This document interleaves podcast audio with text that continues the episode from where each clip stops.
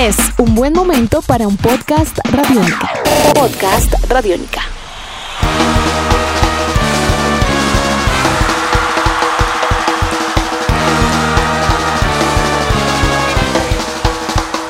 Bienvenidos a una edición más de Tribuna Radiónica, un podcast dedicado al deporte, a la vida, a las historias de vida alrededor del deporte y del fútbol colombiano, que ya llegó al punto medio del campeonato, al Ecuador del mismo, a la fecha número 10, con eh, varios temas para analizar, con varios aspectos para tener en cuenta y por supuesto con conclusiones de cara a lo que va a ser la segunda parte del campeonato del primer semestre.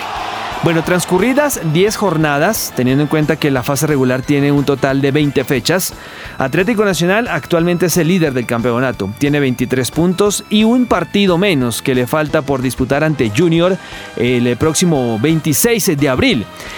El momento que vive Atlético Nacional, no cabe la menor duda, es el más importante en toda su historia deportiva, pero sí queda la sensación que a lo largo del presente año se esperaba que eh, alguno de los 19 eh, equipos restantes lograse o pudiese darle competencia o darle la medida al equipo del eh, profesor Reinaldo Rueda. ¿Qué está pasando en el campeonato colombiano?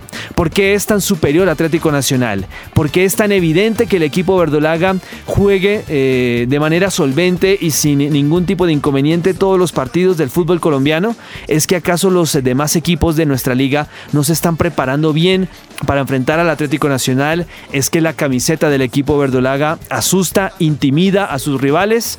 Se esperaba mucho, por ejemplo, de Deportivo Independiente Medellín enfrentando al Atlético Nacional, pero bueno, ese día hubo una serie de condicionantes importantes, la lesión de Juan Fernando Quintero y bueno, este tipo de circunstancias que a veces...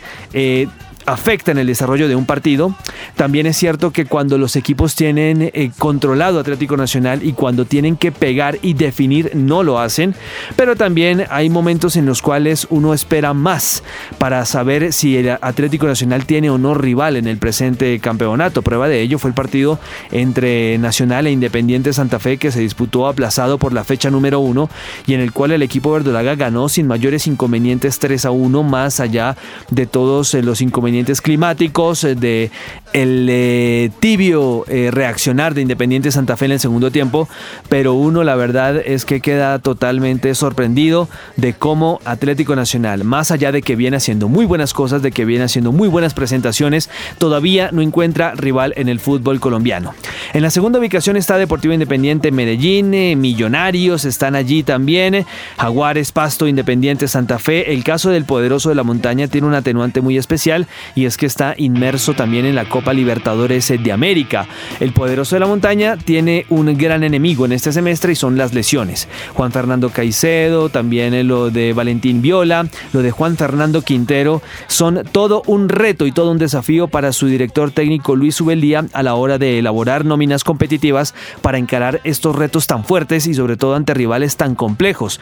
Medellín va a tener una maratónica jornada de partidos en el mes de abril ocho compromisos en total, muchos partidos en los cuales el poderoso de la montaña va a tener que aflojar un poco en el campeonato para no descuidar el eh, eh, objetivo continental, porque muy seguramente el poderoso buscará no quedarse atrás del campeonato eh, de la Copa Libertadores de América, teniendo en cuenta lo que logró Atlético Nacional en el, en el año inmediatamente anterior.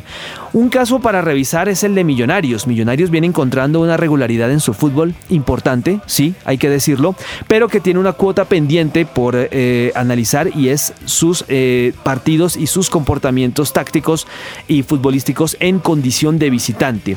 Este Millonarios en el Campín es un equipo vertical, es un equipo contundente y es un equipo eficaz.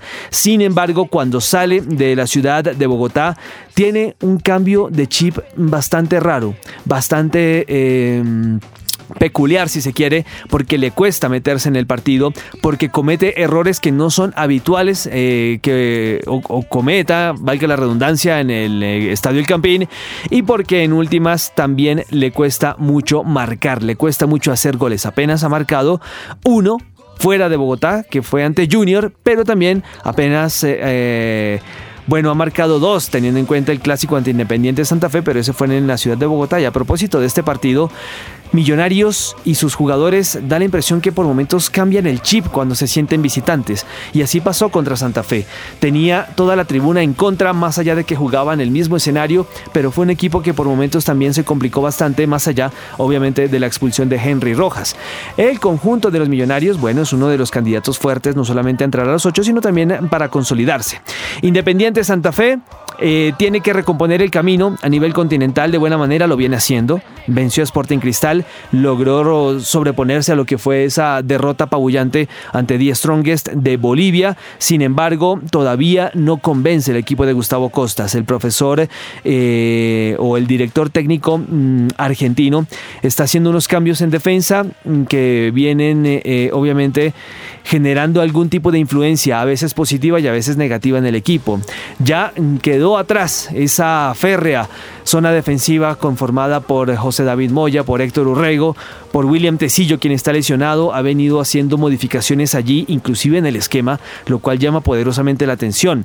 Carlos Senado está teniendo más protagonismo, está empezando también a jugar con una línea de cuatro y esto allí confunde por momentos a la afición, confunde también a la prensa especializada que eh, no ve un Independiente Santa Fe de pronto tan sólido como en los primeros partidos, independientemente de los récords de Leandro Castellanos, eh, la valla invicta, el invicto cardenal de 22 jornadas, en fin. Deportivo Cali está en la ubicación séptima, siempre está en la parte media de la tabla. Tiene un nuevo cuerpo técnico, Héctor Cárdenas, ya no está más en Mario Alberto Yepes y es un eh, director técnico que apuesta mucho también por las divisiones menores y trata de darle confianza al equipo verde y blanco en este aspecto. Sin embargo, también tiene asignaturas pendientes en materia de fútbol eh, en condición de visitante Deportivo Cali no es un equipo confiable, no lo es. Por momentos es capaz de generar muy buenas pinceladas de fútbol, pero en defensa también es capaz de eh, cometer algunos eh, eh, fallos en, el orden defensivo que inclusive le pueden llegar a costar partidos. Viene mostrando una columna vertebral interesante, más allá de lo que haga Germán Mera, de que tiene a Camilo Vargas en el arco, Andrés Pérez, Mayer Candelo, y es eh, un equipo que junto a Jefferson Duque todavía puede dar más. Esa es la sensación que a uno le deja este Deportivo Cali, que todavía no muestra todo su potencial, ha sufrido turbulencias en la parte técnico-táctica por el cambio de director técnico, no cabe la menor duda de ello, pero este Cali no está en el lugar en la tabla en el cual debería estar. Eso está totalmente claro y tiene que cambiar esto. El profesor Héctor Cárdenas, si acaso quiere eh, poner a Deportivo Cali en lo más alto del eh, fútbol colombiano, tiene un atenuante también. Está jugando la Copa Sudamericana, pero entre partido y partido de este certamen hay dos meses de, distancia, así que esa no es una excusa mm, notable, por decirlo de alguna forma. También el conjunto verde y blanco supo eh, llevar una ventaja en el partido de ida ante Sportivo Luqueño, esperemos la mantenga para el partido de vuelta, por lo cual tiene que dedicarse un poco más al torneo local y tiene que mostrarse más confiable en ataque y en defensa. En la mitad de la cancha sí nos parece que con Andrés Pérez y con Abel Aguilar el equipo puede tener ese equilibrio que de pronto le hace falta, pero sí necesita también empezar a mejorar en este aspecto. Después, eh, preocupante la situación del América de Cali, por supuesto, que llega a la fecha mm, número 10 o llegó a la fecha número 10 en su debido momento con un tema bastante álgido y es la tabla del descenso. Y es que eh, al América de Cali, mm, tal vez no es que le cueste tanto el perder los partidos, es que lo está haciendo con rivales directos. Esa derrota con Jaguares fue clave, es eh, preocupante el panorama para el equipo de Hernán Torres en este aspecto.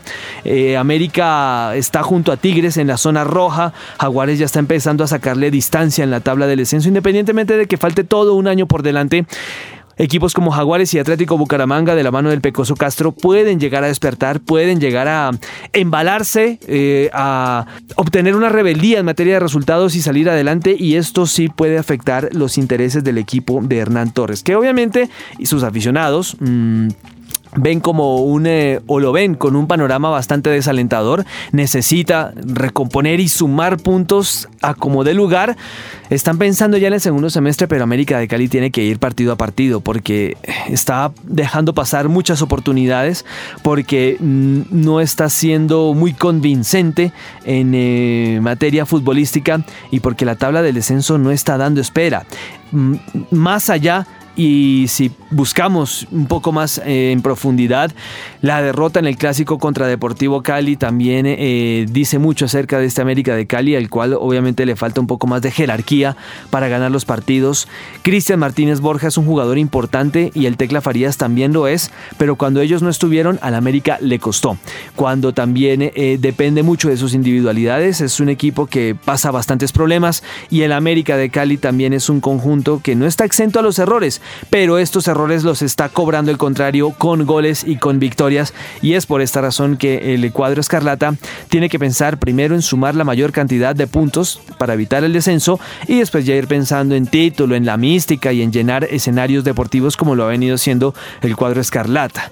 Hay que esperar, hay que estar atentos a lo que ocurra en el fútbol colombiano en esta segunda parte del campeonato. Por lo pronto, preocupante lo de Atlético Junior, un equipo que eh, por allí también eh, sufrió cambios eh, administrativos en la parte técnica. Alberto Gamero no se le dio la confianza, la continuidad, el equipo no respondió, no supo asimilar la idea. Más allá de todo, el presente es Julio Avelino Comezaña, el director técnico que cumple su séptimo ciclo al frente del cuadro rojiblanco. Dios mío, esto va a ser todo un récord para el fútbol mundial. Y vamos a ver, por lo general, los eh, equipos que estrenan técnico tienen un revulsivo importante, pero es que Junior está tan abajo en la tabla y ya dilapidó sendas opciones en partidos eh, aplazados para ponerse al día en la tabla y en eh, el fútbol colombiano.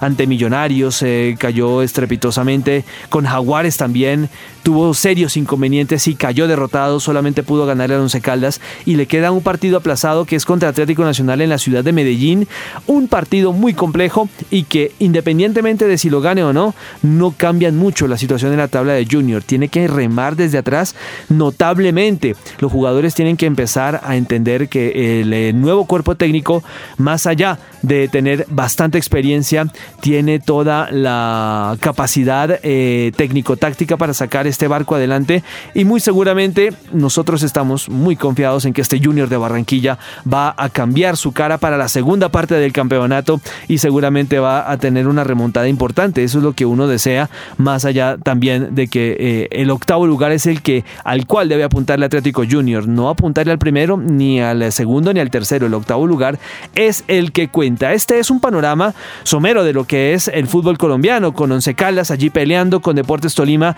más entre dudas que certezas, con un Envigado que sí y que no, que tiene regularidad en casa, pero que fuera le cuesta bastante, con un Tigres que está sumando puntos, pero que a la postre no le están alcanzando en la tabla del descenso porque Jaguares viene ganando, porque Bucaramanga viene también sacando distancia y Cortuluá también es otro conjunto que si no se pone las pilas va a tener inconvenientes en la baja del fútbol colombiano. Se le está dando margen de maniobra y lo aplaudimos totalmente a Jorge Vivaldo en el cuerpo técnico y en el banco técnico del Atlético Huila porque no es muy fácil tratar de soportar un proceso con apenas 8 eh, puntos en la tabla con tan bajo puntaje para eh, todo lo que supone un equipo de tradición como el Atlético Huila, pero obviamente el respaldo de Jorge el Patrón Bermúdez también tiene que ver bastante y muy seguramente el equipo eh, directivo del Atlético Huila confía en este proceso para que el barco salga adelante. Vamos a estar atentos obviamente a qué ocurre en la segunda parte del campeonato. Por lo pronto, numeral Tribuna Radiónica, podcast Radiónica, arroba Juanpa Coronado. ¿Qué opinan ustedes? ¿Cuál equipo verán eh, o ven ustedes capaz de poder detener Atlético Nacional? ¿Cuál equipo ven ustedes como candidato? Mm, a seguir adelante, a tratar de clasificarse anticipadamente, como ven a Medellín, como ven a Millonarios, a Independiente Santa Fe, a Deportivo Cali. Lo de Pasto también es interesante revisarlo, es quinto, tiene un técnico que conoce de la materia y en términos generales, este fútbol colombiano, ¿acaso es nacional y 19 equipos más? ¿Habrá algún conjunto eh, que sea capaz de detener este fútbol verdolaga que tanto seduce pero que es tan contundente y que gana en todas las canchas del país?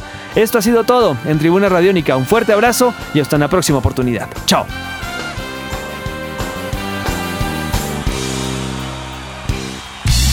Nuestros podcasts están en radionica.rocks, en iTunes, en RTVC Play y en nuestra app Radionica para Android y iPhone. Podcast Radionica.